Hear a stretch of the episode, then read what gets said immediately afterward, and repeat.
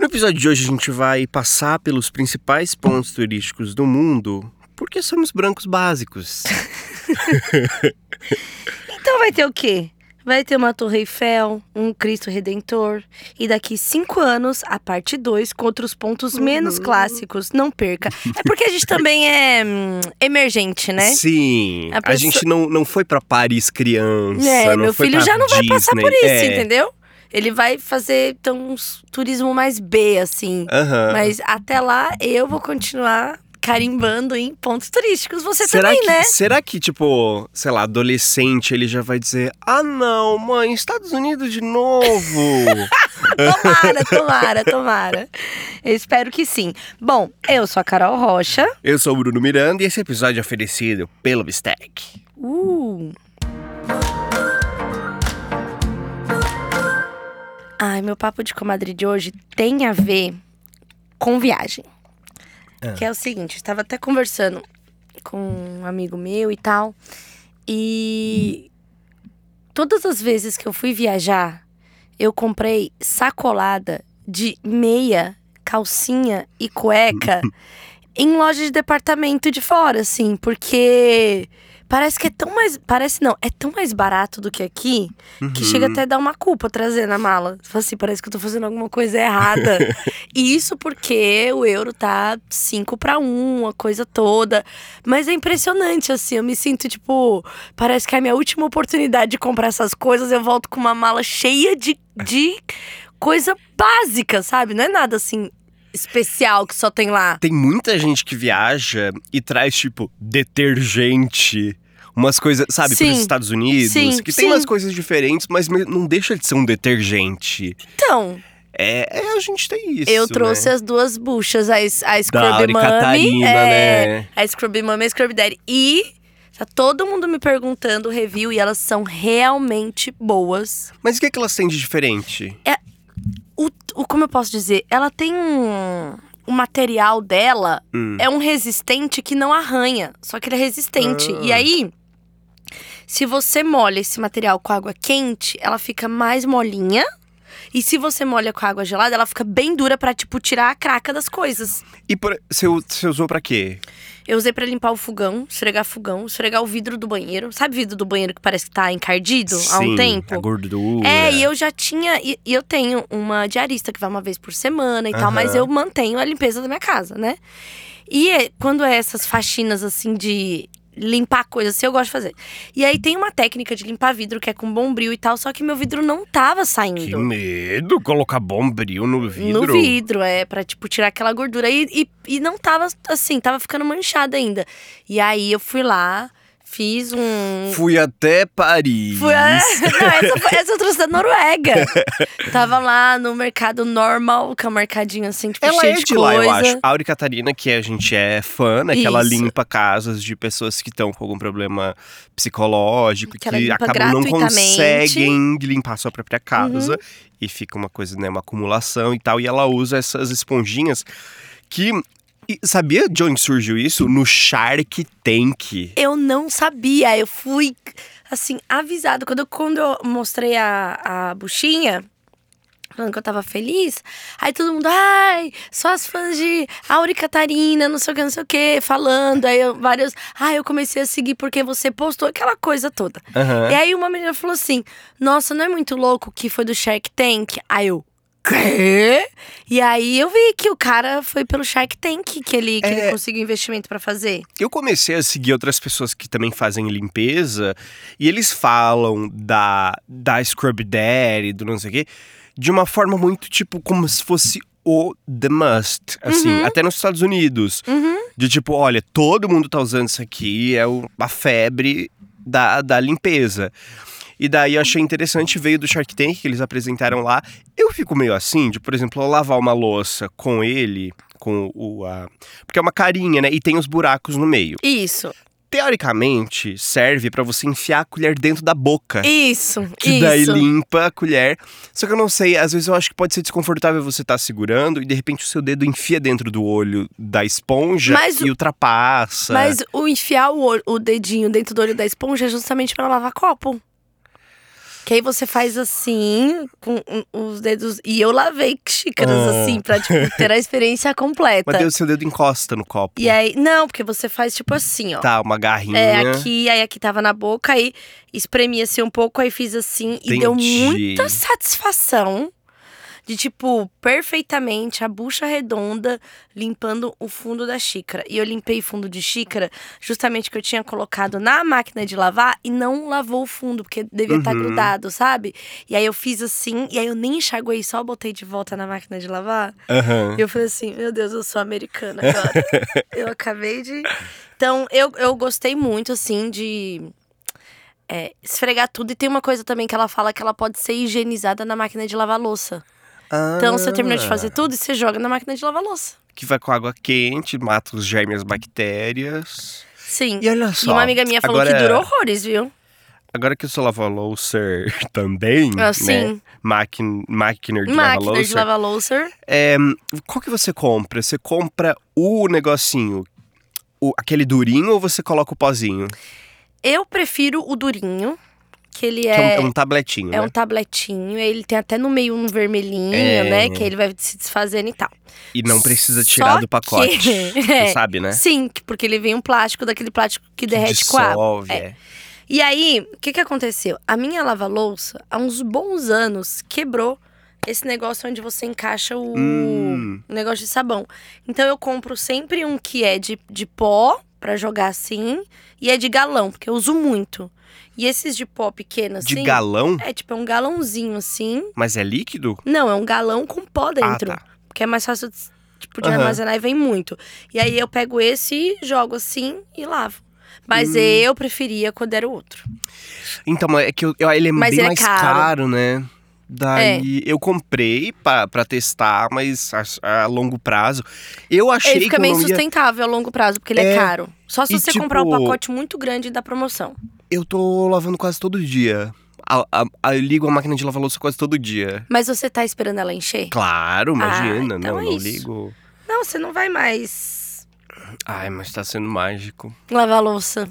Uhum. E eu ainda faço uma rodada de panela. É. Porque eu lavo tudo, aí tem umas panelas na pia, eu falo. Acalme seu coração. Daqui a pouco você vai bater as panelas também. E na minha sensação, a panela fica até mais limpa, Uhum. sabe? Então. Ela sai polida, né? É. Uma coisa. Porque o sabão, na verdade, aquela estrutura de sabão que é durinho, eu acho que ele fica batendo. Ele não é só pra fazer espuma. Ele fica batendo nas coisas e tirando. Será que ele fica voando pela máquina? Sim, porque ele é bem durinho, ele é duro, ele é resistente, ele não faz uma- um mega sabão. Tanto que você não Meu pode pôr Deus. detergente na máquina de É. lavar, senão você vai destruir a sua Eu cozinha. vi que ela borbu... tipo, faz muita espuma É, é. e daí Então tem que ser ruim. esse. Eu acho que ele ser duro assim também é pra, Uhum. sabe? Uma coisa meio areia, assim, lavando, sabe? Sim. Então. E daí eu continuo estudando sobre a máquina de lavar, de tipo, como alojar melhor as coisas dentro da máquina. É igual isso. Quando eu comprei a máquina de lavar, que ela era aberta na frente, eu ficava vendo muitos vídeos. Sim. A pessoa só lavando a roupa, Sim, imagina, eu sei sim, como faz. né? Sim, mas é bom saber agora técnicas de eu tô limpeza. De tipo, ver pessoas que têm a mesma máquina que a minha e como que elas colocam as coisas ali dentro pra caber mais, As suas são pra limpar serviços? melhor. 10. Ah, só é grande. A sua. Não, a minha é aquela pequenininha, basiquinha, Aham. Baixinha, assim. Aí eu, assim, eu comprei uma de 10. Não precisava, porque é só duas pessoas, teoricamente. Ah, mas tá sendo ótima. Uhum. então, Tô mas eu, achando eu queria, que é o inclusive... suficiente, porque cabe a panela junto agora, é, por então, exemplo. eu queria eu quero muito trocar. De, de lá. Quando eu, quando eu comprar a minha casa, que aí eu com- começar, tipo, fazer minha cozinha, aí eu quero uma assim, 12 serviços. Aham. Porque eu saía com uma pessoa que tinha de 12 serviços e ficava até, tipo assim, na área de serviço, de tipo. Cara, ela era muito grande. Nossa, e sabe o que eu coloca comprei? tudo, sabe? É, chegou agora recente, chegou ontem, eu acho. Que Hum. pra levar as coisas até a área de serviço, eu até trouxe esse questionamento aqui. Eu tava Hum. com receio de, putz, levar tudo na mão, vai pingar coisa no chão, vai sujar, não sei o quê. Não é tão assim, só que ao mesmo tempo é chato ter que ficar fazendo várias voltas da área de serviço pra cozinha. Uhum. Eu comprei uma cesta que eu acho muito fofa. É como uma cesta de mercado. daquelas que você, né, Uhum, precisa de uhum. mercado.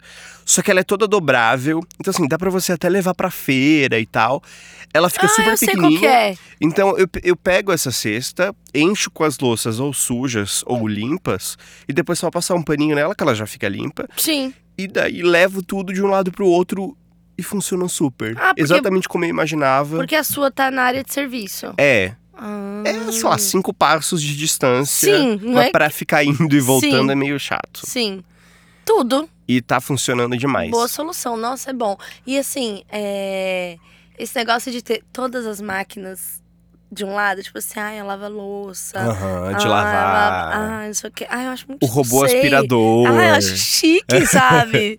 tipo É o- assim. A casa das máquinas. É, sabe? Tipo assim, a área da manutenção da casa. Ai, chique, chique, Sim. chique, chique. Mas antes da gente ir pro tema dessa semana, vamos para o nosso quadro O Momento que Lute, quando foi difícil demais ser adulto. Oi, Bruno e Tchulin, tudo bem? Aqui é a Camila, a do querosene e da depilação a laser. A Camila, A Camila. ela tá mandando muito conteúdo pra Sim. gente. Inclusive, acho que aconteceu uma coisa. Hum. A gente leu duas vezes o da depilação a laser, sabia? Vieram me falar. Eu tinha sentido quando a gente fez, que a gente já tinha falado de depilação. Eu não sabia, E eu não acho que a gente percebido. leu duas vezes o da Camila, sabia? Ou seja, a Camila é basicamente co-host Não, ela aqui tá na já. quarta vez aqui, Sim. porque a gente leu um duas Sim. vezes. Sou de Telemaco Borba, que Desa- lança o desafio de pronunciar o nome da minha cidade de forma correta. Eu acho que eu pronunciei de forma correta. Telemaco Borba. É, e a história de hoje é o terror da Ludmilla. Caí da moto e me ralei. eu tinha comprado o pouco te...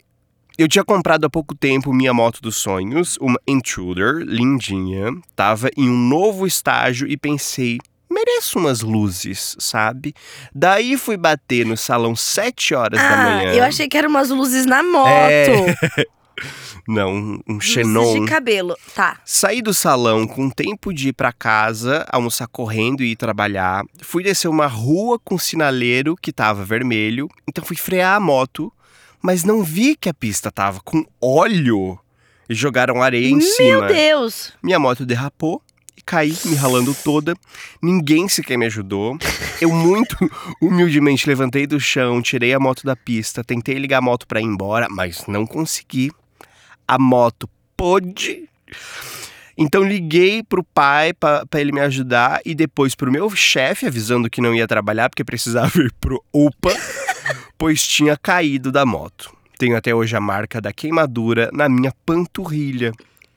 Pera, ela também não tem a marca do da depilação a laser? A Camila, ela é. tá toda marcada com, com a história, né? Nossa, tatuagem pra quê? Se o corpo É. dela conta a história dela, se as Ralada marcas contam a história sim, dela. mas com o cabelo bonito. Ah, eu acho que foi depois então, né, que ela, que ela fez o cabelo. Ah, então... Nossa, mas eu, eu também morro de medo de cair de moto e me ralar. É, faz muito tempo que eu não ando de moto, pra falar a verdade. Eu Você já também. andou recentemente? Não, eu, a última vez que eu andei de moto deve ter sido em 2000 e... Deixa eu pensar aqui. 2019. Pra ser bem precisa, porque eu Aham. lembro que momento eu estava vivendo da minha vida pra estar dando um rolezinho de moto. Então acho que a última vez foi 2019, não andei mais. Eu queria andar de hum, lambretinha, assim, sabe essas motos pequenininhas que tem na Europa Hum. e tal? Eu vi bastante gente andando. Na Eu- França tem, né? Bastante, tem até pra alugar. Eu tô Sabe? pesquisando bastante sobre patinete elétrico. Eu não, eu sinto que passou essa moda, mas eu não sigo a moda. Vou Eu te falar sigo o meu coração. O que que é? Então eu vou te falar uma coisa. Ah, Você sabe que eu já sofri aquele acidente horrível, ah, pronto. né? Ah. Atropelado por um ônibus, Sim. né? Famoso hit by a bus. Uhum. Para quem é bilíngue, assim como eu aí. E aí, uma vez eu tava andando lá no Parque do Ibirapuera. E quem me reconheceu foi o ortopedista que me atendeu no acidente. Ih, Juro pra você. Porque ele já me- ele me seguia e tal, ele me reconheceu e eu, ah, fulano e tal. E foi bem na hora, bem no momento que tava rolando a febre do patinete elétrico, Sim. de alugar e todo mundo conseguia alugar. que tinha pela cidade toda, Isso, né? Agora sumiu. coisa toda. E aí ele falou assim pra mim: Aí a gente conversando, ai, como você tá de, de, de atendimento? Ele é ortopedista e tal. Como você tá de atendimento? Ele falou, ah, não, fa- ele faz acho que cirurgia de mão, não sei o quê. É, eu continuo atendendo no, no pronto-socorro e tal, tal, tal. Ele falou assim, cara, vou te dar uma dica. Não pega patinete em São Paulo. Eu tô Hum. atendendo gente com lesões muito sérias. Do tipo assim, a pessoa toma um tombo que parece que ela caiu de moto. Porque ela se quebra inteira, ela é arremessada pra frente. Então já, já fiz cirurgia de quadril, muita cirurgia de braço, mão, ombro. Pegamos um caso com traumatismo craniano, porque bateu a cabeça, não sei o que, não sei o que. Uhum. Aí eu falei, muito obrigada. Ah, bom te ver Talvez- de novo. Talvez aquele dia, Bruno, eu tenha só encontrado ele para hoje É. chegar e falar assim: acabou essa palhaçada. Não vai estar andando de patinete elétrico. Porque o que acontece? Infelizmente, a nossa cidade não está adaptada para receber esse recurso sem ser perigoso. Porque se você vai andar ali na Faria Lima, aqui em São Paulo, a via é muito estreita, a lateral dela é de é, gramado, então se o patinete for para lá, ele Uhum, simplesmente trava é. e você é arremessado. Então não tem ainda. Não é tão seguro. Você pode brincar disso, fazer isso, mas não é tão seguro. Entendeu? Então. Sim. É porque eu vi que você tá nessa vibe também de querer caminhar mais. ah, eu tô andando querer, super, né? é. E daí eu pensei, por que não caminhar, só que sem andar, em cima de um patinete? Vergonha na sua cara. Não, sinceramente. Lógico que não. porque olha só, você caminha numa velocidade de mais ou menos 5 km por hora, pelo que, eu, pelo que eu vi. 25 ele chega, o patinete. Pra você fazer, por exemplo, agora a gente tá gravando aqui bastante, pra gente vir até aqui com um patinetezinho, meu curso de atuação, eu volto à noite muito tarde. Eu não voltaria com a patinete, porque eu voltaria sem ela, eu voltaria a pé. É a pé. isso, exatamente. Mas dá pra ir com a patinete, putz, e economizar uma grana. Eu fiz até as contas. Imagina, em um ano ela se paga pra mim a quantidade de Uber que eu gastaria, sabe? Mas e uma bike? Ah, Bike elétrica. É porque tem essa coisa dela ser muito grande. E daí, assim, putz, vou ter que. O que... Eu tenho essa questão de ter receio de onde estacionar carro, por exemplo. Por isso que eu tô tirando a carteira de motorista. Uhum. mas só pra ter, né? Porque eu comprei uma carteira pequena e eu preciso colocar uma CNH ali dentro porque não cabe RG. Sim. É pra isso que eu tô tirando a Sim, a, a minha foi pra, foi pra exatamente isso por 10 anos. E daí agora eu tô tava nessa de querer, mas Hum. é aquela coisa, igual o macaco pra mim. Eu quero, mas eu não vou realmente ter um macaco. Não, mas eu acho que o patinete, não. É, Não sei que você estivesse morando numa cidade do interior, um que é mais patins, tranquila. então. um patins elétrico. Mas eu acho que bike elétrica eu talvez usaria mais do que. Do patinete eu fiquei bem preocupada mesmo com isso de É, tá, então. tomar não. um, um belo não, é tombão. eu Assim, super ia comprar um em capacete. Paris as pessoas usam muito, né, o patinete elétrico. Aquele Ainda tem lá que aquele tem. pra alugar? Tem muito. E ele tem uma base bem grande, assim. É que faz tanto tempo que eu não volto pra Paris que eu não lembro. Então, tem bastante.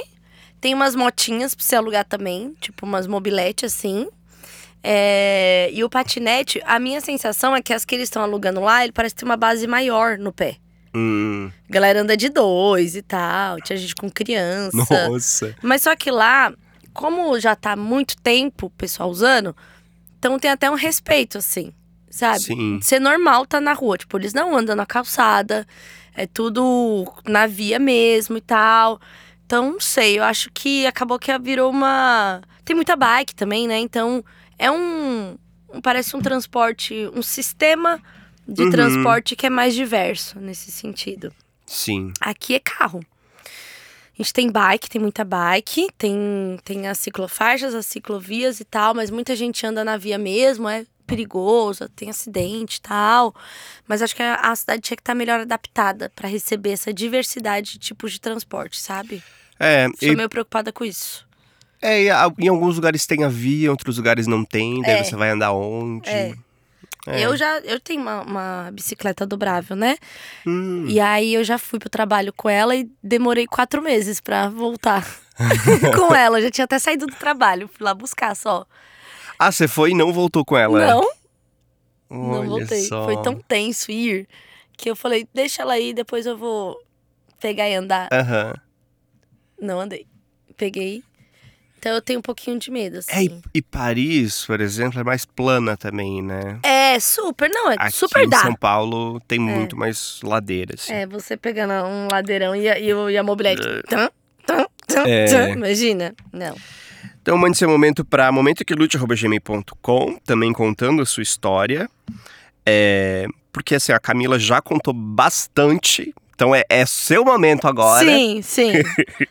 Seja você a nova Camila. Sim, com seu nome, a sua cidade, o seu texto. E obrigado, Camila. Obrigado. Também tá, tá servindo né, o nosso podcast. Hoje, a gente que é muito viajado e tá aí, né, nessa pegada de falar de viagens e tal, a gente vai fazer um review dos pontos turísticos que nós já fomos. Então, vamos lá, Bruno. E assim, hoje é um conteúdo extremamente de turistão, Uhum. de emergente, pessoas que não tiveram oportunidade de viajar na infância e só viajaram depois adulto com seu próprio dinheiro. Então a gente Sim. quer fazer o quê? Conhecer todos os pontos turísticos que a mídia empurrou pra gente por todos esses anos. É porque durante a, a infância, essa época, você vai criando essa visão dessas coisas. Meu Deus, nossa. E daí, quando você tem o seu dinheiro pra fazer as coisas, é nisso que você quer ir primeiro. Sim, Você não quer visitar o Zimbábue, conhecer a cultura. não. Você quer primeiro ir no Cristo Redentor, Exatamente. né? você hum, antes da gente começar, teve algum lugar que você imaginou, pensou, idealizou e quando você chegou lá, chegou lá falou: "É isso?" Será se... Deixa eu ver.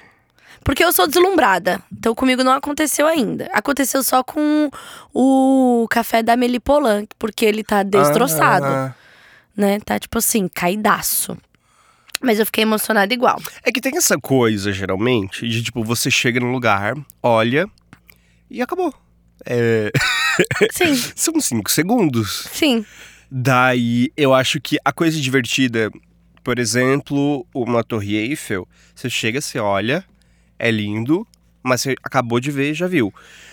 Eu acho interessante também dar uma sentada e ficar olhando e ficar pensando, nossa, é a Torre Eiffel, né? Sim, eu tive esse Tipo, momento isso várias é- vezes. Isso é assim. interessante. E lembrar em todas as coisas que você já viu, tipo, Emily em Paris. É. Então, porque tem uma síndrome que se chama Síndrome de Paris. E a Síndrome de Paris é um distúrbio psicológico transitório exibido por alguns indivíduos que visitam Paris ou outro lugar da Europa Ocidental, decorrente do choque extremo ao descobrir que o local visitado não é aquilo que fora idealizado. E aí você tem um. um uma tristeza. Sim. É tipo uma tristeza profunda, uma coisa tipo, meu Deus, eu gastei 20 mil reais pra chegar aqui e a torre. É isso, sabe? Mas é. Acontece. E é uma coisa que. Eu tava até lendo uma matéria da, da Galileu, olha, tem até fonte hoje, hein? que era a ciência tenta entender a síndrome que afeta turistas japoneses decepcionados com a cidade luz. Hum. É, não, não aconteceu comigo, não, de uma forma muito abrupta, assim. É, é só essa coisa de parece que vai ser uma grande emoção. E é, é maneiro, mas não é uma coisa doida. Então, e aí tem isso, tem essa. essa. Uhum. é, decepção. Sabe? Uma coisa que eu vi você postando que aconteceu muito comigo todas as vezes que eu viajei é você olhar no mapa e daí você vai afastando o mapa e vai vendo: Meu Deus, eu tô aqui. Eu não acredito que eu tô nesse ponto do eu, mapa. o tempo inteiro. Ficava abrindo. Antes de dormir, eu abria o mapa e ficava lá em trompos. E, e, aí o, o Google Maps lá é diferente, aparece o globo. Que o nosso Ah. não aparece. Então ficava o globinho assim, e aí tava lá o ponto assim, tipo. E eu assim. Cara, como? Como eu tô aqui? Como eu cheguei aqui? Então eu tive esse. Eu tenho esse momento, assim, em Paris também. Em Paris eu ficava assim, eu tô aqui. E aí me deu uma fomo de tipo assim, eu tô muito perto de outros países. E se eu Né? pegasse um trem e fosse pra não sei aonde? E se não sei o quê? E se, e se eu estender a, a semana, a, a viagem mais uma semana e tal, sabe? Vai dando uma, Uhum. um desespero, porque a gente não tá acostumado com isso, né? A Sim. gente não tá perto nem dos países que estão do nosso lado, sabe? Então. Deu, deu esse dessa forma. Mas vamos então aos pontos turísticos que a gente já visitou e algumas informações sobre eles, porque agora aqui é um podcast de fonte segura. É, a Acabou. gente não sabe de onde veio essas informações, mas confia que aqui não tem fake news. Não tem, a gente acabou com isso. Bom, é, Cristo Redentor. Cristo, Rede- você já foi? Não. Olha! ah, então eu te falar. Tá. Cristo Redentor é um que eu acho que ele tem muito o tamanho que ele tem. O tamanho que eu imaginava que era, era. Tem gente que vai lá e acha que é menor e tal. É, é porque assim, você fica perto, mas ao mesmo tempo ele tem uma base que é muito alta, meio Sim. que de mármore. Sim. Então você não, você não encosta diretamente naquela pedra do Cristo. Uhum. E daí você olha pra cima, tá lá ele. Se você. A forma que eu imagino pra tentar ver. ah, qual que é o tamanho disso? É imaginar. É olhar pra uma pessoa que tá aqui embaixo e imaginar essa pessoa. Quantas pessoas dão quantas aquela? eu pessoas também daquilo? tenho isso, É. eu também tenho isso. E daí o Cristo dá muitas pessoas. E é super interessante. É, eu fui. Por, por uma ironia do destino, semana passada no Cristo. Quê? Sim, eu, eu tava no Rio semana passada, eu fui no Cristo. Já fui, acho que essa foi a terceira vez, eu acho. Porque sempre que você vai visitar com algum parente, Sei. você tem que ir com a pessoa de Sim. novo e tal. Mas aí você pegou o bondinho pra subir? Eu já fui de van. De van? Você vai com uma van, ela sobe até lá no, no espaço, depois você sobe umas escadinhas pra chegar até, de fato, o espaço. E dessa vez eu fui com um bondinho. Uhum.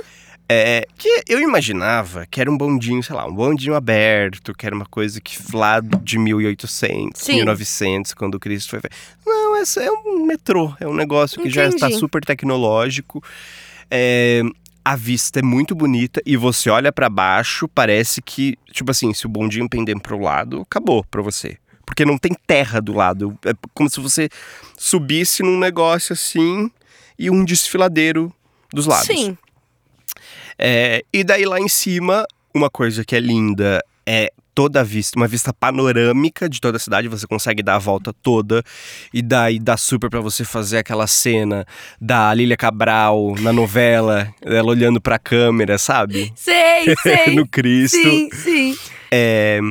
Ah, e, e tem o fato também de qualquer momento que você tá no Rio, você consegue ver o Cristo, é uma coisa bonita. Eu acho que vale a pena pra você ter essa vista. Sim, eu quero fazer esse rolê. Eu não, não fui muito turista no Rio, sabia? Eu fui muito pro Rio pra trabalhar.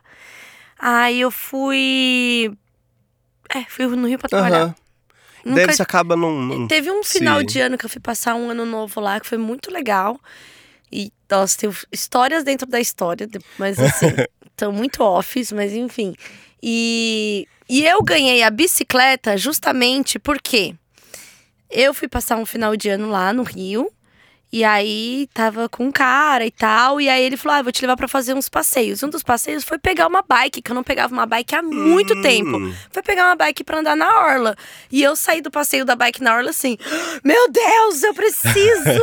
Ai, agora eu sou biker. Aí chegando em São Paulo, ele me deu uma bike dobrável. Aham. Que eu fui uma vez só para o trabalho. C- E- Você tem ainda essa? Tenho, tenho. E não andei mais, mas enfim. Acho que é hora. Esse papo veio à tona, acho que é hora de recuperar a bike e esse passeio. E aí, eu não. Eu fui esse final do ano, eu vi uma das coisas mais lindas que eu já vi, assim, foi tipo a queima de fogos Uhum. do ano novo na praia. E eu tava na Pedra do Leme, então eu via pela lateral, assim. E foi um negócio exuberante de assistir, Sim. assim. Foi uma coisa muito grande, muito grandiosa, assim, de ver. É, mas eu quero ir no Cristo. Vou me comprometer a ir no Cristo. Eu acho que vale. Bom, então, como eu não visitei o Hum. Cristo, eu vou falar aqui algumas curiosidades que a nossa produção trouxe. O Cristo Redentor. Uma delas é falsa, hein? Vamos ver se vocês. Mentira. O Cristo Redentor pesa cerca de 1.145 toneladas. Acho, acho justo. Pelo tamanho. Mas. Ah, mil toneladas, não é uma tonelada. Não, 1.145 Nossa. toneladas. E pra levar tudo isso lá pra cima, Sei né? lá. Pelo seu tamanho, o Cristo protege o corcovado dos raios. Hum. Que loucura, né? Porque deve Não. ter para-raio, né? Ele tem várias aspinhas assim em cima, o Cristo. Vários fiozinhos em pé, lá em cima. Que eu acho que é o para-raio, Dá né? pra ver mais de perto, que provavelmente para raio. E a estátua foi originalmente construída para comemorar os 100 anos de independência do Uhum. Brasil. Interessante. Por que não botar um Cristo, É. né? Não é muito O doido? Estado laico. Isso que eu ia falar agora, tipo assim. Vamos comemorar a independência do Brasil com este cristão aqui, ó. Ah, eu, se- Bom, eu ia dizer que hoje talvez não aconteceria, mas não sei. Talvez ainda Ah, aconteceria com sim, né? certeza, sim. É. Uhum. Segundo ponto turístico é o Pão de Açúcar, ao qual eu também não fui como Uhum. turista. Fui também semana passada. Tá. Mentira, mentira. Esse não fui semana passada. Hum. Eu fui ano passado, mas não fui semana passada. É, também a questão da vista. Bonito, lá em cima tem um espacinho. Eu nem lembro o que, que tem, mas tem uma lanchonetezinha. Você vai primeiro até um ponto, Uhum. dá uma olhada lá e depois vai a outro ponto, que é um, um lugar maior ainda. Quando você pega o bonde pra atravessar ele, né? Tipo, Aham. indo ao segundo ponto. É, foi o primeiro grande ponto turístico do Brasil, sabia? Olha. É. É, ele deve ser mais antigo que o Cristo, porque é uma pedra que não foi ninguém que fez. Exatamente. Uma pedra que já tava lá. Aí o, o, o carioca só foi lá e deu um jeito de ganhar E dinheiro com a pedra e colocou- colocou. Um fio para as pessoas. É. Duas crianças já nasceram no Pão de Meu Açúcar. Deus. Imagina que louco! É, você vai grávida, local de nascimento, pão de açúcar. Muito bom, uma ótima história pra contar. É. O local já foi visitado por grandes celebridades e personalidades, como Albert Ele Einstein. mesmo. Não é possível. ninguém mais, E a ninguém criança menos. que nasceu no Pão de Açúcar era ninguém mais, ninguém menos que Albert, Albert Einstein, é, Bob Marley, John Kennedy, Tina Turner, Robert De Niro, o Príncipe Harry, a Natalie Portman e a Malala. Meu Deus. Olha, é, um- um- é tipo assim, a, Interessante. rola- gira a roleta do famoso, É, aí tira uns nomes, é. aí todo mundo Essa aqui deve lá. ser a informação fake. Sim, É. com certeza. Não, depois do Albert Einstein aqui, Aham. Bom, agora a gente vai para o vizinho aqui, que é São Paulo. Uhum. Que é difícil você falar assim, o que é atração turística em São Paulo? Porque é uma coisa meio, fui para São Paulo. Andei na Paulista. É, na Paulista tem muita coisa para fazer, legal. Eu nunca, eu nunca entendi, porque assim, eu nunca me planejei pra, ai, vou vir pra São Paulo pra turistar. Tem como, mas é mais coisa, sei lá, restaurante, não é? É. Um show, uma festa, É. uma coisa cultural. Pro Muito Rio mais tem atividades isso de culturais. ver a cidade, É. não sei o quê. Mas nós temos aqui o nosso grandão, que é o Ibirapuera. É, O Parque do Ibirapuera. Parque do do Ibirapuera é super interessante. O Oscar Niemeyer foi a segunda opção para fazer o projeto do parque, porque o governo tinha escolhido uma equipe formada por sete arqui- arquitetos, que tinha Rino Levi, Oswaldo Bratic, que é tipo assim, grandes nomes. Mas, como não houve o acordo quanto ao pagamento, vamos de Oscar Niemeyer, né? E foi ele que fez, eu não sabia. Nossa, essa- é, essas. Ah, ele tem umas, coi- umas É. construções dentro do parque, né? Um museu isso, e tal. isso, isso. Ah, é verdade. E o parque é bem bonito, assim, de você, você pode pegar um mapinha e fazer uma rota pra ver obras dentro Mas do como parque. que ele fez o. pa- Ele roçou? Ele foi lá roçar o mato que tinha e fez o parque? Precisava de um pouco mais de detalhe aqui da produção, mas enfim, é é muito doido porque em 88 o encontraram até um Me- pouco de ouro no subsolo do ah, parque. não fala isso Não pra mim, que eu já pego a minha, a minha aquela máquina de ouro, Detector. sabe? É. Eu acho que, que é uma boa visita também pro, no Ibirapuera. Você pode alugar uma bicicletinha lá. Você pode levar as coisas pra fazer um piquenique, ficar sentado na frente do laguinho. Museu Afro-Brasileiro é ah, tem, tem incrível. museus. Tem o museu, tem o MAN lá dentro também, sempre tem exposição. É, tinha algumas coisas na Oca, mas eu acho que tava fechada pra, não sei, pra reforma, não sei. Mas é um. Dá pra você passar realmente o dia inteiro dentro do parque. Uhum. Você vai. E depois que o deu uma privatizada, ele tá mais seguro. Então, os banheiros são limpinhos, dá pra você usar o banheiro. Aham. Tem restaurante lá dentro, tem um monte de, de tipo truck food, assim, pra você. Ah, tem, Sabe? Tem também quadras de esporte. Dificilmente você vai conseguir usar, porque sempre tem gente. Sim, Mas exatamente. Você pode correr, você pode andar de bicicleta, É. patins, tem Eu espaço queria pra morar perto de Ibirapuera, sabia? Eu já morei, era gostoso. Eu ia com uma Mais certa frequência. frequência. É. Porque assim, quando eu morava na periferia, E no Ibirapuera era tipo assim: oh meu Deus, vamos ao parque. Então era até meio assim, meio não é nosso parque também. Hum, Tinha uma coisa meio elitista, assim, sabe? Porque o parque que eu ia mesmo era o Parque do Carmo, lá na Aricanduva, lá em Itaquera. Uhum. E aí tinha essa coisa, o Parque do Ibirapuera. Hoje em dia, morando mais pra cá, eu vejo que é simplesmente um parque que a gente tem todo o direito de ocupar Uhum. e estar lá, sabe? E eu quero ter esse ano mais hábito de ir ao Ibirapuera e de ir ao hum, Vila Lobos também. Que eu descobri que é um o parque Vila- super gostoso. É verdade. E Você já foi? eu fui pra fazer um trabalho de fazer um- uma yoga no parque. Eu achei incrível E o aí- Vila Lobos. Ele é gigante, tem, Porque tem mais ido- espaço ainda. É, eu tinha ido num, numa parte do Vila Lobos que era meio encimentada, assim, que é onde a galera ficava andando de patins e tal. E aí, pra fazer esse trabalho, que eu fui fazer um- uma, uma manhã de yoga, não sei o que, um projeto sobre o coração super legal, porque agora eu sou uma pessoa da saúde. Uhum. E aí eu fui num outro lado do parque, eu fiquei assim, encantada. Sabe, tinha lugar Tem pra correr, pra grama. jogar vôlei. Sim, sim. Tinha uns espaços bem bons, assim. Dava pra alugar bike também. Quem sabe eu Aham. começo a pegar um carro, dobrar a minha bike, desdobrar minha bike, andar no parque, dobrar a bike e voltar pra casa. É, é uma boa. Acho que vale a visita também. Sim. Tem um grandão aqui que é muito famoso na nossa cidade, É ele. né? Que é o MASP, né? Aham. É, que é o Museu de Arte de São Paulo, que é aquele que parece que tá flutuando. A obra por si só é incrível, né? Porque o MASP tem aquele Sim. formato que foi idealizada pela Lina Bobardi. É, porque os doadores do terreno fizeram uma condição de que nunca fosse construído um prédio que tapasse a paisagem para a Avenida Hum, 9 é de Julho lá atrás. Porque fica tudo Tem um aberto mirante, mesmo. né? Que você Tem, vai lá. é, tem um mirante lá embaixo. Eu nunca mirante, fui nesse café. Tem Mirante um 9 café de Julho, tem uma delícia. Tem até umas festinhas que rolam Hum. lá. E teve já a exibição de filme que dá pra você ver pelo escadão. O Mirante foi uma das coisas que eu gostei muito quando revitalizaram em São Paulo. Uhum. Eu acho gostoso ir lá, assim. E aí o MASP, é, como todo bom brasileiro, já caiu em golpe, né? O- Uhum. é, obras falsificadas já foram compradas pelo MASP no, no início dos anos 70. E o pintor João Miró, né? O Miró, escre... Juan, Juan Miró, escreveu uma carta para a Lina, né? Não, então, tá escrito Bard, o diretor da instituição. Será que confundiram a Lina com um homem? Clássico. Ou será que Bard era, sei lá, um marido dela, que é outro cara? Bard. Fica fake news no ar que a gente joga aqui. Não, não, não, não, não. O Pietro Maria Bardi foi o fundador do MASP. Ah, Mas será que ele é parente de Lina Bobardi? Ou esposo? Ou... Deve. Aqui, aqui é checagem ao vivo, que agora tem internet aqui. Pietro Bardi e Lina Bobardi. Tem um outro lugar que foi a Lina Bobardi que fez também, que é o.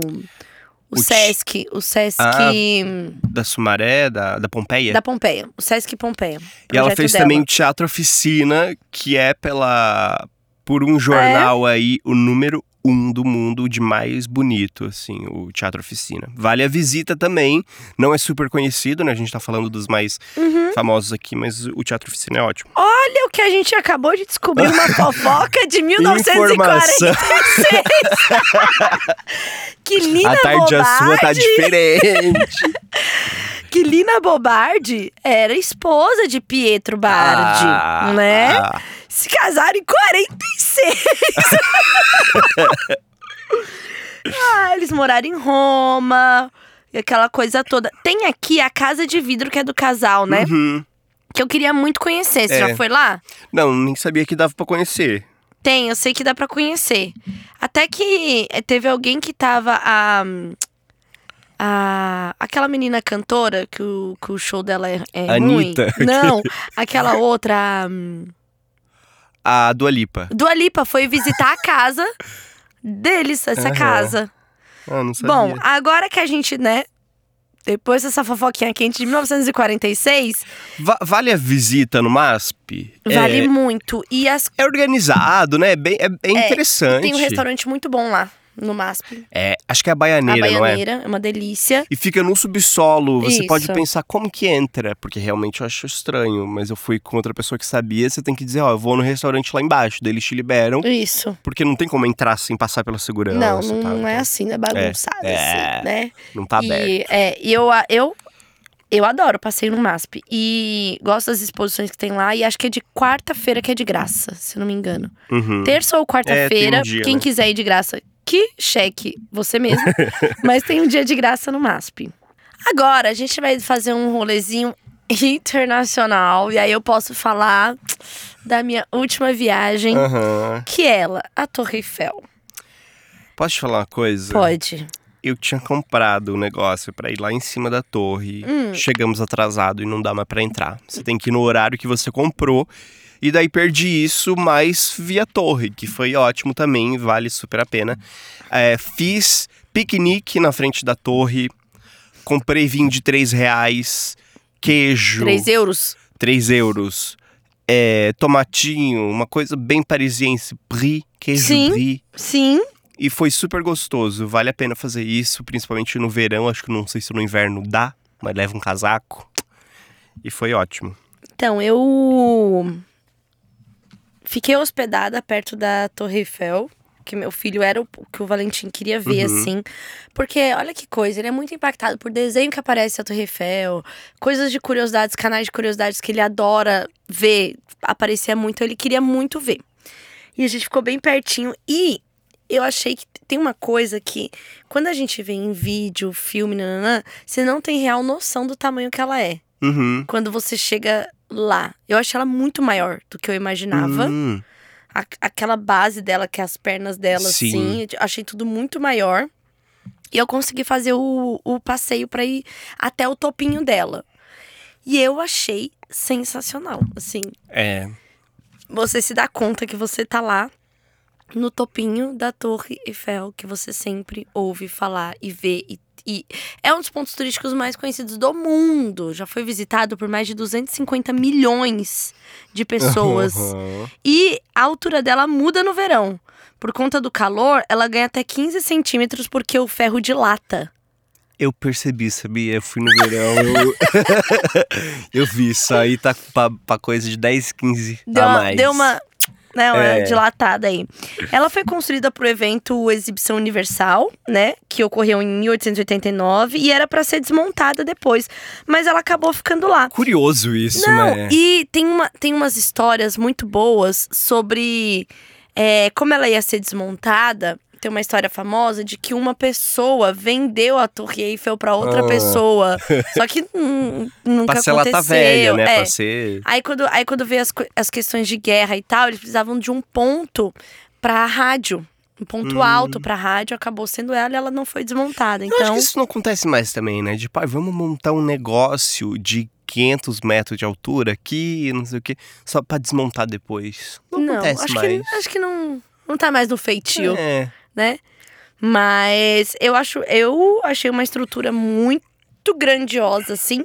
Tem uma coisa muito legal lá em cima, que eles têm um compara de acordo com cada lado da torre, assim, tipo, esse é o lado sul dela. Então aqui tem um a Torre Eiffel aqui e aqui um gráfico com todas as outras grandes obras do mundo que tem do lado sul do mundo e comparando os Olha! tamanhos. Então, quando você chega pro lado é, sul mesmo, Aham. tem lá é, Cristo Redentor.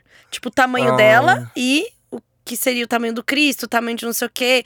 Isso é eu passei um tempão olhando isso, assim. É, não sabia porque não me deixaram entrar. Achei interessante, bom saber. Mas achei incrível, acho que vale a pena, vale a visita. É. Só de ter ido lá embaixo, quando eu passei 16 horas em Paris, já foi incrível ver ela à noite. Aí a cada hora ela liga e fica piscando, né? Tendo as luzinhas piscando. É. Ah, Então, e lá achei- embaixo, quando você tá comendo, tem uns vendedores ambulantes. Muitos, né? um É, a pouco 20, é chato. 25 de março lá embaixo. É. Mas no geral não tem muito perrengue, não lembro. Não, não, Tem não. muito pombo. Se você tem medo de aves, pode ser difícil, mas foi bem gostoso to- comer lá. E.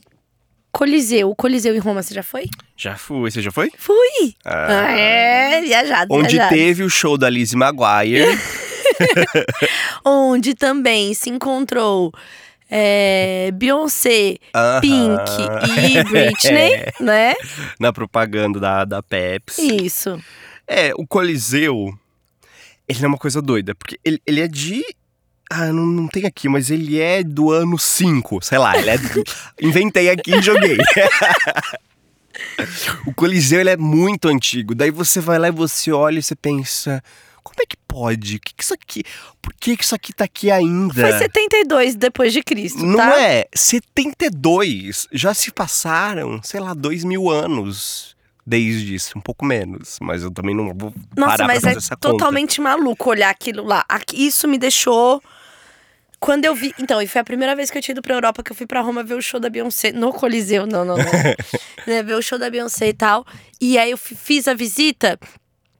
Que eles falam pra você primeiro fazer a visita naquele parque que tem várias Ah, sim. lá atrás e depois terminar a visita no Coliseu. São uns né? restos de coisa. Uns restos de coisa. Você fica andando lá uns restos de coisa.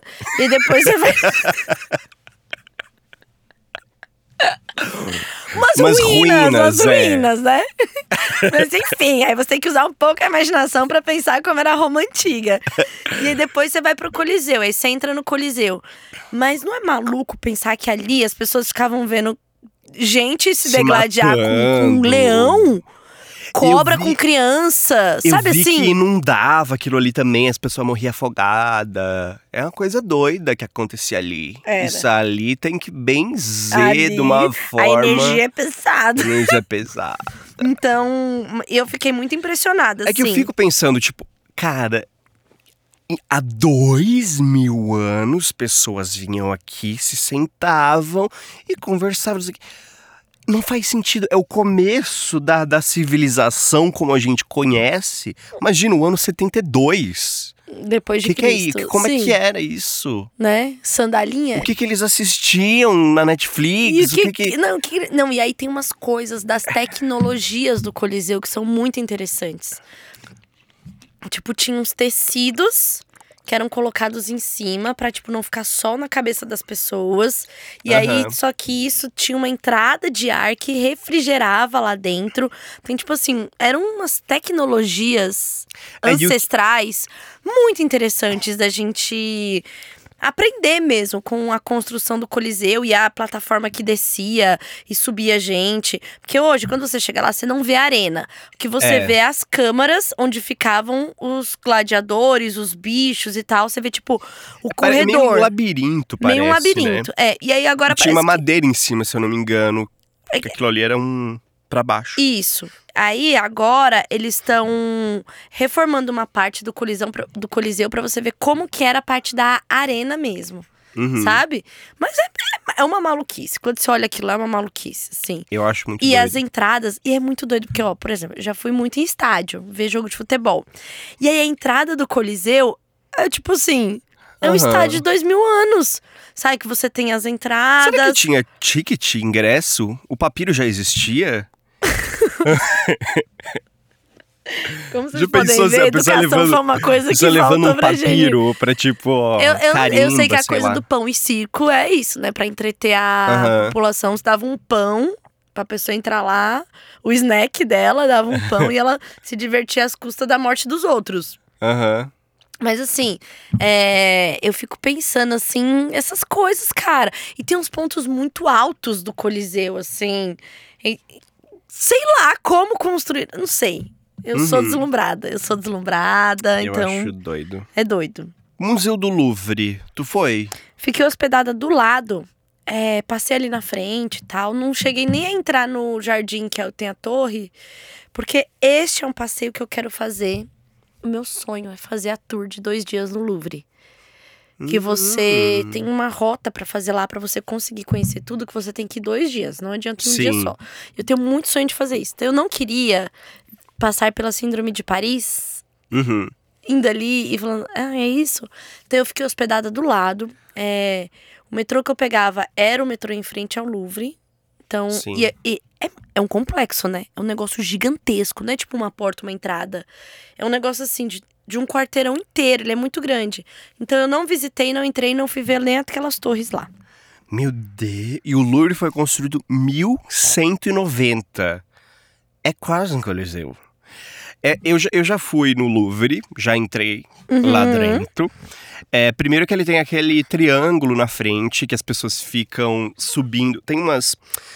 Lá mesmo que eu não fui. Que é tipo. um- É, aquilo ali é tipo uma parte de dentro. É tipo um jardim, porque o Louvre tá todo em volta É. dele, né? Isso. É, o Louvre, o é tipo um U, se eu não me engano. Acho que não é completamente fechado. E dentro tem esse, esse triângulo que as pessoas ficam tirando foto, segurando ele com a pontinha do Isso, dedo, Isso. ajustando ali no ângulo da Pataquada de. foto. Aquela é. pataquada de, de turista que eu Lá adoro. dentro, muito gigante e placas por todo lado dizendo: Mona Lisa é pra lá.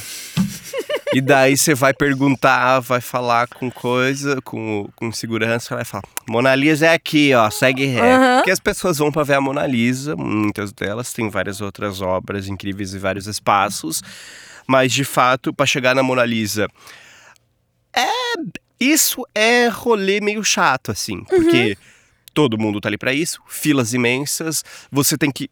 Vai subindo escadas, vai andando. Ela mudou quando eu tava lá, ela tava num espaço diferente do que ela geralmente fica, então talvez mude, né? Se- Dependendo do ano que você for. É, mas sempre uma fila gigante. Você entra na sala que está a Mona Lisa, e daí é assim, ó, um minuto e depois vaza todo mundo pra entrar a próxima leva. Ah, É um minuto pra ver a Mona Lisa e você tem que ir embora. fica Não pode. contemplando. Não pode contemplar. Ah, eu não sabia disso. É triste isso, né? Porque o resto dá pra contemplar. As outras, qualquer outra obra você consegue, mas a Mona Lisa não. Então tem esse rolezinho difícil aí da Mona Lisa. É, mas é isso, o Louvre também super vale a pena, bonito. Aquele triângulo de vidro na frente, ele é um triângulo pra cima e se você desce, ele é um triângulo pra baixo também. Ah, E daí porque lá embaixo lá tem a pontinha no- também. É, tem a pontinha pra baixo do triângulo embaixo dele. é Nossa, legal. demais. É, tem um tipo de turismo que é um turismo pra gente reconhecer os problemas da sociedade também, o que já foi uma história Uhum. horrível, que é o turismo pra ir até Auschwitz, na Polônia. Sim. onde foi um campo de concentração, né? Mais de 1,1 milhão de pessoas morreram durante os Uhum. quatro anos e meio de existência ali do, do, do, do- do nazismo mesmo, né? Da existência de Auschwitz. E cerca dos 7 mil nazistas que trabalharam no local, apenas 750 foram punidos por seus crimes. Uma amiga minha fez esse rolê e só de eu ver as fotos eu passei mal, assim. Ai, a Ah, eu pilha de óculos, de coisa, de cabelo, de não sei o quê. Uhum. Aquilo me deixou muito mal, assim, só de ver nas fotos. Eu nunca me esqueço disso, eu não tive coragem de ir. É, então, eu não iria também. Em Berlim eu visitei bastante coisa, assim. É, tem, do- tem do vários nazismo, monumentos do- e tal, né? Não coisas do nazismo, né? Mas, tipo assim, É, pra lembrar. pra lembrar nazismo. que isso não pode acontecer nunca mais, assim. Tinha, tem muita coisa sobre o Muro de Berlim também, né? Que é outro, Uhum. outro problema aí. É sempre sinalizado onde era é, o muro. exatamente. Eu fui com a minha amiga Bel Rodrigues, que ela gosta muito de estudar sobre o nazismo. E lá virou um museu, né? Você vê como era o campo de concentração, tem várias coisas explicativas. É, as casinhas que eram as prisões, você entra em cada uma e tem ou placas falando sobre. Tem essa que é a mais famosa, que é onde ficam. É uma parede de vidro e dentro fica, por exemplo, os cabelos que eles cortaram das pessoas que iam lá porque raspava a cabeça de todo mundo. Uma montanha de cabelo. Uma montanha de sapato. Sapato de bebê, sapato de criança. É uma montanha de malas. E daí, tipo, isso é muito doido. É, eu acho muito bizarro porque parecia um set de filme, assim, porque é igual o que eles. O que a gente vi, vê, como Uhum. realmente era. É, então você consegue ver tudo isso. Tinha uns galpões maiores também, que era onde eles dormiam. Eu acho que essas casinhas, algumas eram prisões, outras eram pros, pros nazistas mesmo Uhum. ficarem. Você consegue ver o paredão que eles atiravam nas pessoas que tem lá também. Então, tipo. É. Não sei se recomendo, talvez, assim. É interessante ter. Né? E eles mantêm esse lugar por uma questão histórica, pra tipo, olha, isso aqui acontecia. Não vamos só demolir e Fingir que não existiu. é. Então é interessante por isso. Mas é, é isso. Se você é interessado em estudar, pode, pode ser interessante entender melhor. É, eu realmente fiquei muito mal, assim, só de ver foto. E, enfim. Eu fui lá num, num memorial, assim, que tem lá em Berlim, que eu até esqueci o nome agora. Seria bom lembrar o nome Que já parecem que vários túmulos, aquele preto. É atra... antes dele. É o. Já fui lá. É tipo, é, você entra meio que num labirinto que tem todas as informações, você vai vendo, vai lendo. Topografia do Terror, É. né? Tá, que é em Berlim. Que aí você tem, assim, uma. Mostrando como se desenvolveu o nazismo, E as ali ideias parece que era nazistas, sabe? polícia, Tinha onde um- ficava. Isso, tinha um, tem um lugar é, é específico, assim, sobre. E a coisa legal que tem em Berlim é onde o Hitler morreu, que não tem nada. É uma placa dizendo ele morreu aqui. É, que é justamente pra não ter Né? nem. Não ter nada assim, do tipo. Ó, Uma placa velha dizendo. É, eu nem vi, eu nem vi onde era, sabia? Uhum. Nem vi onde era. O que, o que eu queria ter achado, eu não achei, não consegui, não deu tempo, era o apartamento onde o David Bowie morou. Hum, Que isso é coisa legal pra ver. Uma coisa que me deixou é, extremamente paralisada quando eu vi, no bom sentido, em Roma, É. foi a Fontana de Trevi. Ai, eu, eu tenho isso também com a Fontana de Treve, porque a bruxinha Sabrina. ela, Sabrina vai a Roma, ela entrava na Fontana de Treve, ia pra um outro lugar mágico lá, não lembro direito como que era, mas é linda, né? Não, A água verdinha, uma coisa. é uma coisa muito doida que assim, é, você tá nas ruazinhas, aí você vira uma ruazinha e tá a Fontana de Trevi, que é um negócio muito grande, muito gigantesco, É. assim. Eu, achei, eu achava que era uma, uma fonte, assim, numa praça, É uma sabe? esculturona, Só que é assim, uma coisa muito grande. É, exatamente. O problema é muita gente o tempo todo Sim. Dizem que se você for muito cedo, você consegue tirar uma foto menos cheia de gente. Uhum. Mas eu acho que também é uma coisa que você tá caminhando pela cidade, vale a pena você passar por lá. Eu acho que tem que passar É, por lá. Sim. E lá, lá que dá pra jogar moeda. É, Ah, que dá. as coisas eu joguei mo- moeda. das coisas moedinhas. moeda. A Fontana de Trevi tem 26 metros de altura. É. É grandona pra um, É. pra um. Tipo, uma fonte numa praça, Uhum. sabe? Então eu fiquei muito impressionada quando eu vi. Foi uma. Foi uma. Surpresa, porque eu não tava indo pra vê-la, eu estava andando e encontrei. Então Uhum. isso foi, foi incrível. Te- Tem a curiosidade das moedas aqui, né? Se você joga uma moeda, você vai voltar pra Roma. Se joga duas, vai se apaixonar por uma italiana ou um italiano. É por isso que a imigração é muito forte aqui no Brasil. É. Se jogar três moedas, vai se casar com a pessoa que conheceu. Na, na Fontana? É, é assim que eles conseguem uma grana dos casais que vão lá, né? Tipo, ai, vou jogar três. É, exatamente. Ah, Você sabia que a Berliner Tower ela é maior do que. Ela é mais alta do que a. hum, Torre Eiffel? é? É. Porque quando eu Não tava. parece. Quando eu tava olhando aquela. hum, O negocinho que eu Ah, te falei, tá, que tinha lá. pude. Ela é mais alta, a pontinha dela. Você foi? Você subiu na Berliner não, Tower? não, não subi. Eu subi. Ah, engraçado, Também. legal, bacana. Também é uma visão 360 ali da, de toda a cidade de Berlim. Também é Uhum. muito bonita. Eu não fiz algumas coisas turísticas em Berlim, por exemplo, eu não subi na, na- lá na Berliner Tower. É, e eu também não fui onde tem lá a entrada da cidade, que é o arco lá. Ah, sim.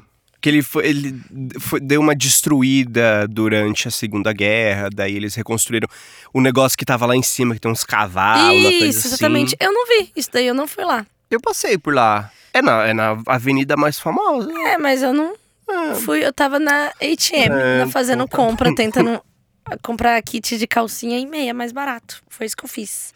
Bom, a gente, né, ficou aqui se exibindo que a gente já foi pra Aham. Europa, mas a gente também já foi pra Buenos Aires. Temos Sim. histórias aqui e o Caminito, que é aquele lugar feito para pegar turista, tá lá, né? É. Ele ficou famoso depois de ter inspirado a música de tango Caminito, Hum. composta por Juan de Dios Filiberto. E o Caminito foi construído pela vontade de seus moradores, não tem incentivo do governo. É, o Caminito. Que, que é o caminho? Ah, é um lugar com, com as pinturas coloridas, assim, que é bonito pra você visitar. Dá pra você comer, tem umas coisinhas pra você comer lá perto. Eu comi bem lá perto, achei Uhum. interessante. Ahn, só que, meio triste, é uma galeria de bugiganga pra você levar pra casa. Então, é. Não sei. Essa parte não é tão interessante, mas acho que vale também pra ir lá Uhum. ver as, as, as coisas. É uma, é uma pintura muito viva e eles pintam com muita frequência de novo. Não, e aí tem, a- tem uma. Tem, sempre vai ter gente dançando tango lá na frente. É. Então tem uma coisa turística É. pra ser feita. Então vale a pena ficar lá e comprar umas bugiganga e Uhum. fortalecer a economia latina. Sim. Bom, mande pra gente aí por meios que a gente ainda não sabe, mas você pode mandar pra gente aí falando sobre pontos turísticos que você amou, ou se você já sofreu da síndrome de Paris, pode mandar no nosso e-mail também, sei lá, por onde a gente consegue se comunicar. Mas enfim, depois de tudo isso, eu não sou de julgar, Uh, mas... mas tá ligado hum, condomínio com quadra de tênis? Nossa. Eu acho que é o ápice. O seu tem? Não. Mas eu me pergunto, precisa? Vou te falar. Hum, Te falar que eu tô num, num condomínio que é perto de uma. Que, ah, tá. O condomínio da frente do meu tem quadra de tênis. E é ridículo, porque a quadra de tênis é oficial. Então você vê do lado um campinho normal de, de, futs, de futsal, não, de. sei lá, pra jogar bola. Que, que é, é desse tamanico, e do lado você vê que é uma quadra gigantesca. O campinho é de um prédio e a quadra é do outro. Uhum. E daí você vê o tamanho e pensa, assim, meu Deus. E foi um investimento que eles quis- que- quiseram fazer.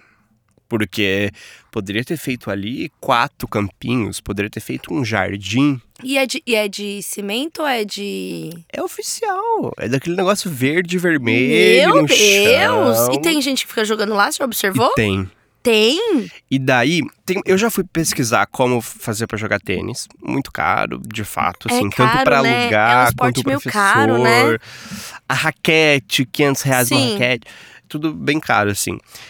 E daí você, ou você paga um gandula pra ficar pegando a bola pra você, né? Tipo, Uhum. um- ou você faz igual eles fazem lá no, nesse prédio, que é um milhão de bolas. Daí, tipo, o cara vai usando, a bola foi pra longe, pega outra. Daí você vê, tipo, fica tudo cheio de bolinha no chão Que loucura! e Que vai jogando. fartura! Que fartura de bola, né? É, coisa rico. É. Então, eu ainda não cheguei nesse lugar, né? Então eu acho um desperdício. Eu ainda não tenho dinheiro pra fazer tênis, então eu acho um não, desperdício. Não, então assim, como ainda não tá na minha realidade nem nada, eu acho que não tem que ter, não. Vamos fazer campinho pra É. criança, sabe? Sim. E você, o que, que você não é de julgar, mas. Ah, então. Eu coloquei aqui, anel preso no dedo.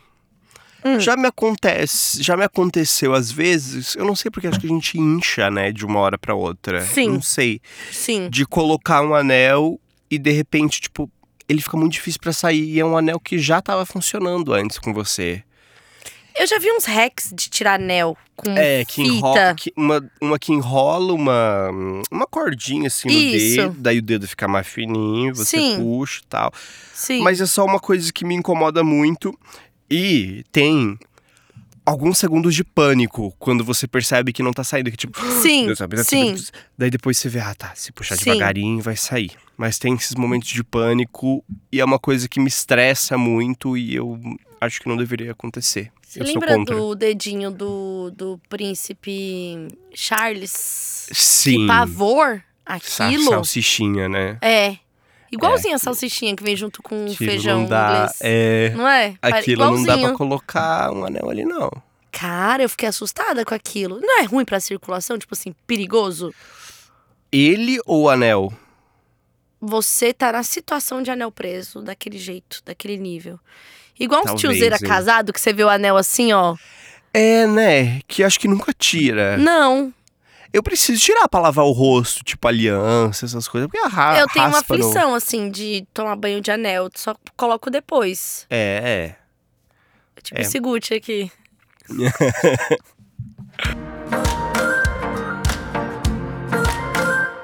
chegamos ao fim de mais um produto do entretenimento, É, né? Dos palhaços É, digitais. É isso mesmo. Você pode seguir a gente no TikTok, que é arroba euquilutepod. Pode seguir a gente também na, no Twitter, que é arroba redebistec. Seguir eu, que sou arroba tchulin.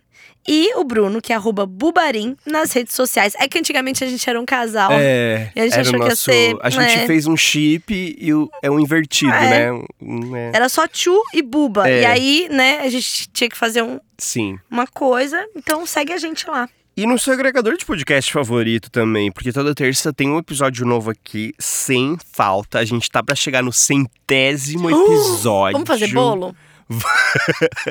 Vamos. É, mande também seu momento aqui lute, momentoquilute.gmail.com. E muito obrigado, Bistec, por mais um episódio, dessa vez viajado, né? Com Viajado. Cristo na mão e uma, um caminito na cabeça, uma coisa. né? tchau, tchau. Tchau, tchau.